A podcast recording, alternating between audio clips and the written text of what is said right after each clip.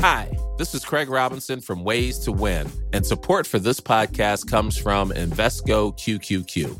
Invesco QQQ is proud to sponsor this episode and even prouder to provide access to innovation for the last 25 years. Basketball has had innovations over the years too. We're seeing the game played in new ways every day. Learn more at Invesco.com slash QQQ. Let's rethink possibility. Invesco Distributors, Inc.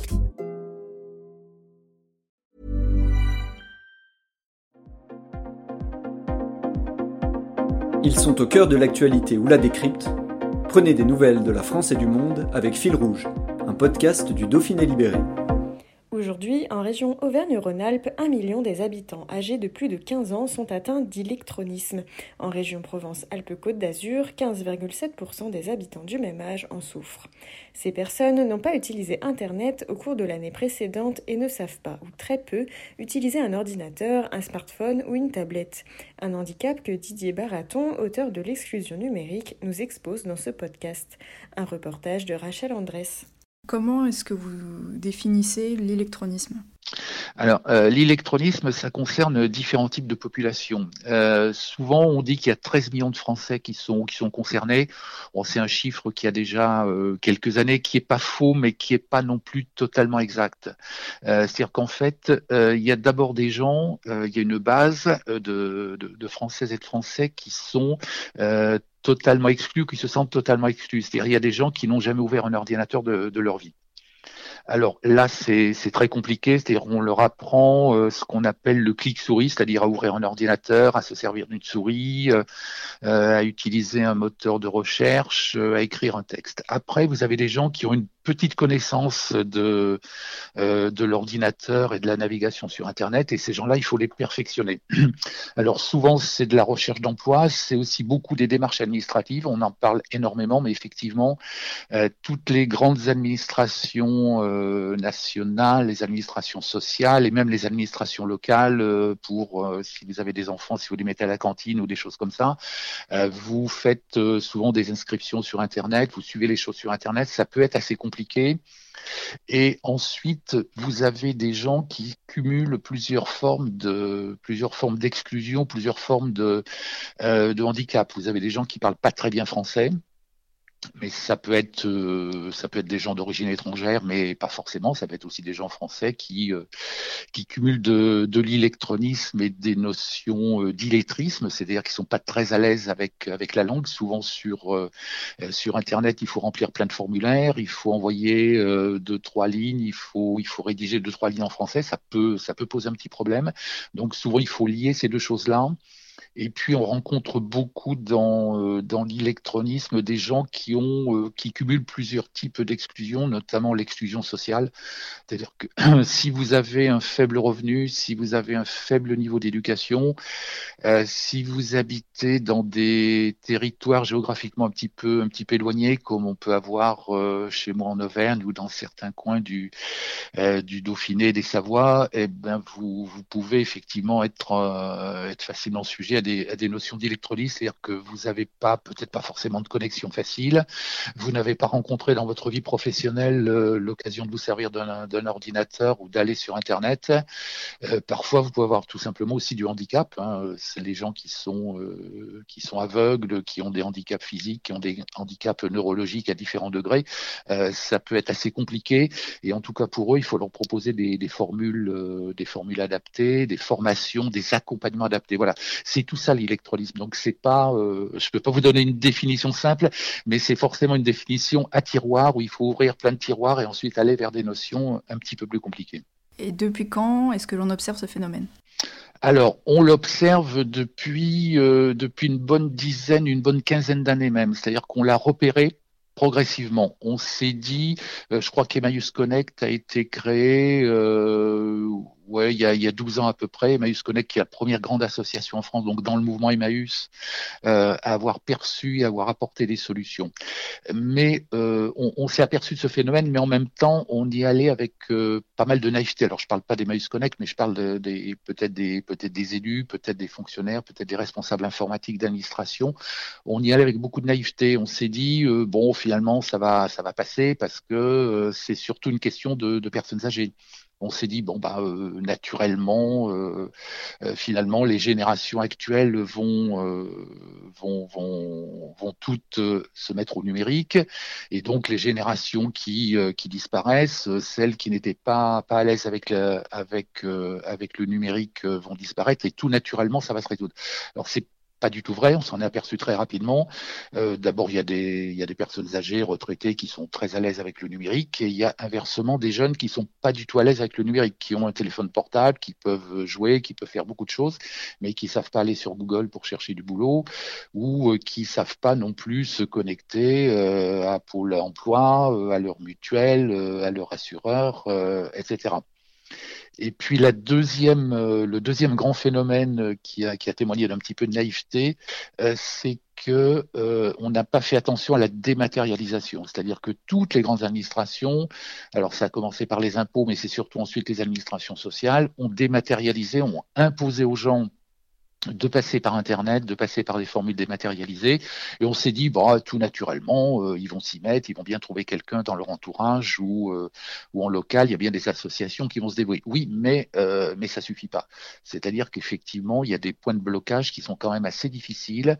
On a vu par exemple que les impôts ont remis du personnel au guichet parce que bah, même, même si vous avez des numéros de téléphone, des numéros verts, même si vous avez de l'aide en ligne, bah, ça suffit pas. Des fois, il faut aller aux impôts parce que vous avez tel ou tel, euh, tel ou tel problème un petit peu particulier. Et les gens des impôts, d'ailleurs, euh, ont, ont, des, ont, des, formules d'accueil qui sont euh, qui sont, qui sont très bien faites. Pour les grandes administrations sociales, c'est un petit peu compliqué, mais si vous allez à la sécurité sociale près de chez vous, euh, partout en France, euh, si vous allez dans toutes les administrations de ce type, si vous allez euh, faire un tour du côté de, de Pôle emploi et même dans, dans les mutuelles, vous apercevez qu'il y a plein de gens qui continuent de, de venir au guichet parce qu'ils n'arrivent pas à résoudre leurs problèmes par Internet ou que les, les formules d'accompagnement par Internet ou par téléphone ne sont pas suffisantes pour résoudre leurs problèmes spécifiques.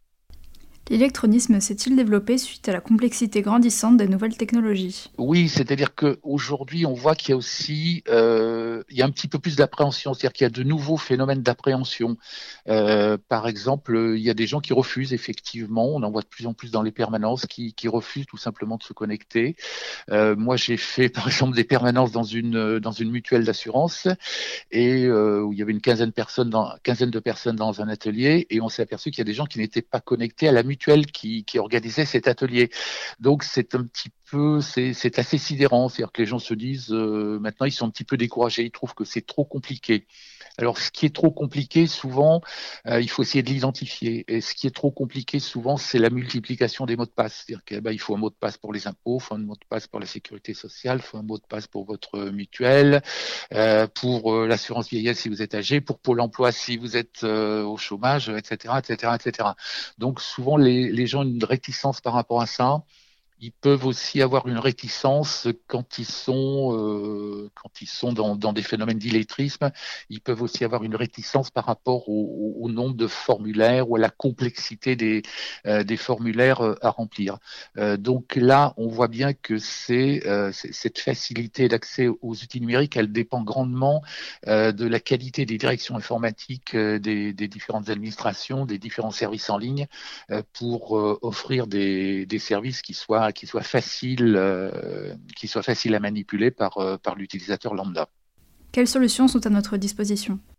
Alors il y a beaucoup de il y a beaucoup de solutions qui sont mises en place.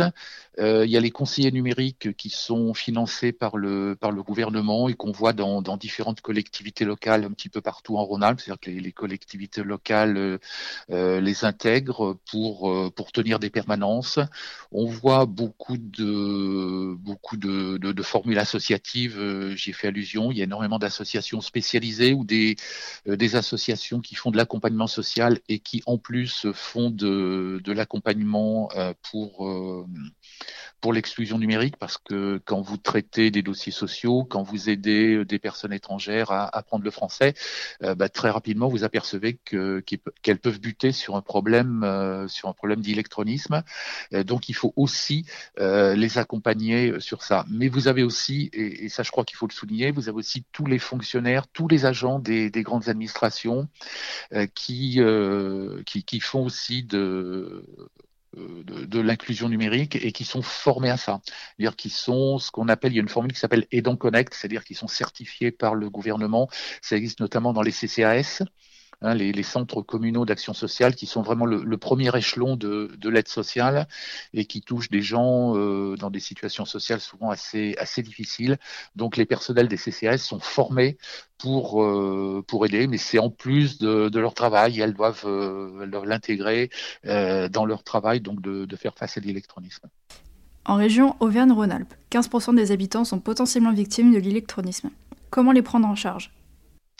Alors là, c'est un accompagnement. Euh, c'est ce que c'est ce que je vous ai dit hein, en fait à plusieurs reprises et, ce qu'on s'aperçoit maintenant, c'est que souvent on fait des formations, on fait des accompagnements pour l'électrolysme et on s'aperçoit qu'à côté il y a un autre problème qui est largement aussi important que que l'électrolysme. Ça peut être la maîtrise du français, euh, ça peut être euh, la facilité ou non à faire un CV, ça peut être des questions de handicap euh, physique, neurologique. Donc souvent quand le l'électrolysme c'est un c'est un déclencheur, un révélateur de, plusieurs problèmes qui peuvent se, poser pour une personne.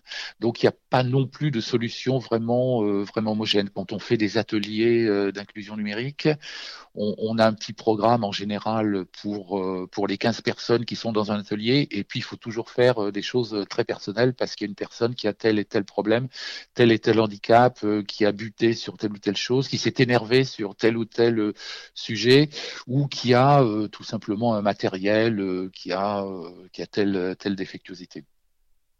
Est-ce que l'électronisme est un phénomène qui est propre à la France? Pas du tout. Non, non, c'est absolument, absolument partout. Euh, si vous tapez euh, électronisme sur Google et si vous ajoutez n'importe quel pays, n'importe quel continent, non, non, c'est exactement pareil. Euh, moi, j'ai échangé avec des amis qui sont au Sénégal. Vous avez des problèmes qui se posent pratiquement de la, même façon. C'est-à-dire que, bah, effectivement, de plus en plus, les services publics, notamment, cherchent à faire des économies et cherchent à, à passer par Internet, à faire passer leurs usagers les bénéficiaires par Internet. Et donc euh, oblige, euh, oblige les gens à passer par ces formules-là. Et donc des associations, des fonctionnaires euh, se mettent à traiter les questions d'électronisme et chez les pays européens comparables, c'est exactement la même chose, c'est-à-dire que c'est une question qui touche à d'autres questions sociales ou à d'autres questions de handicap autour. L'électronisme doit-il être traité de la même façon que l'illettrisme? Euh, non, ce sont deux choses qui sont euh, qui sont différentes. Mais quand vous traitez l'illettrisme, souvent vous traitez un petit peu d'électronisme, mais quand vous traitez d'électronisme, euh, souvent il arrive qu'on traite un petit peu un petit peu. Donc ce sont deux sujets qui sont quand même qui sont quand même différents mais vous avez aussi euh, vous avez aussi un illettrisme. Alors euh, vous avez aussi les gens qui, qui, apprennent le français. Vous avez ce qu'on appelle le FLE, le français langue étrangère, euh, dans notre région, euh, un, petit peu partout. Vous avez vous avez des gens qui, qui sont d'une immigration euh, récente ou, ou, moins récente, qui ont besoin d'apprendre d'apprendre le français ou d'apprendre un français spécialisé pour accéder à l'emploi. Donc vous avez aussi ce phénomène qui est connexe à, à l'illettrisme ou à l'électronisme. Est-ce une difficulté qui s'accumule à d'autres ou le facteur principal d'exclusion d'un individu? Dans certains cas, l'électronisme est le facteur principal. Par exemple, quand euh, nous on le voit beaucoup avec ce qu'on appelle euh, l'employabilité des seniors, enfin les seniors dans l'emploi en France, ça commence à 45 ans. Euh, donc vous avez des gens de 45, 50, 60 ans qui qui ont des difficultés pour chercher un emploi, mais vous avez aussi des gens vraiment très très jeunes, et ça c'est très frappant, des gens qui ont qui ont une vingtaine d'années voire moins, qui ont des difficultés pour taper sur Google leur recherche d'emploi s'ils sont s'ils sont Grenoble et s'ils sont jardiniers, ben, tapez Grenoble jardinier sur Google et vous allez trouver euh, des offres d'emploi correspondant à votre profil. Ça, ils savent faire. Et ensuite, ils savent pas rédiger euh, trois, quatre euh, trois quatre lignes pour contacter un employeur. Et puis ensuite il faut leur apprendre ben, évidemment à faire un CV il faut leur faire faire un CV évidemment il faut pas le faire à leur place. Donc vous avez un mélange d'illettrisme et, et, et d'électronisme Doit-on façonner un environnement adapté pour lutter contre l'électronisme ou est-ce aux personnes concernées de tendre la main? Alors dans, dans l'idéal, j'aimerais bien vous dire que c'est à elle de, de, faire la démarche, mais c'est pas possible parce qu'on s'aperçoit qu'il y a quand même des, euh, des millions de gens qui ont des qui cumulent ou qui ont un facteur d'exclusion, qui est un facteur euh, social, qui est un facteur de handicap. Non, euh, ces gens-là, il faut vraiment aller les chercher et il faut aller les chercher au plus près de au plus près des populations concernées, c'est-à-dire dans les CCAS, dans les y compris dans les petites villes. Euh, et on, on voit un petit peu partout sur la région d'ailleurs que vous avez dans des dans des zones rurales, semi-rurales, vous avez des, CCAS, des communes, des communautés de communes qui font des, des efforts considérables euh, pour euh, repérer ces gens-là, pour aller les chercher, pour leur offrir des solutions. Mais l'électronisme, c'est comme toute question sociale. Hein. Moi, je, dis souvent euh, euh dans, l'exclusion numérique, euh, c'est le mot exclusion qui est plus important que le mot numérique, c'est-à-dire que c'est la, situation sociale ou la situation générale des gens qui est la plus importante.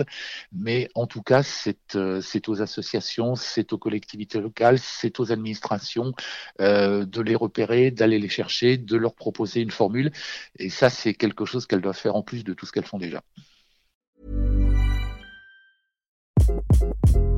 Hi, this is Craig Robinson from Ways to Win, and support for this podcast comes from Invesco QQQ. The future isn't scary, not realizing its potential, however, could be. Just like on the recruiting trail, I've seen potential come in many forms as a coach. Learn more at Invesco.com slash QQQ. Let's rethink possibility. Invesco Distributors, Inc.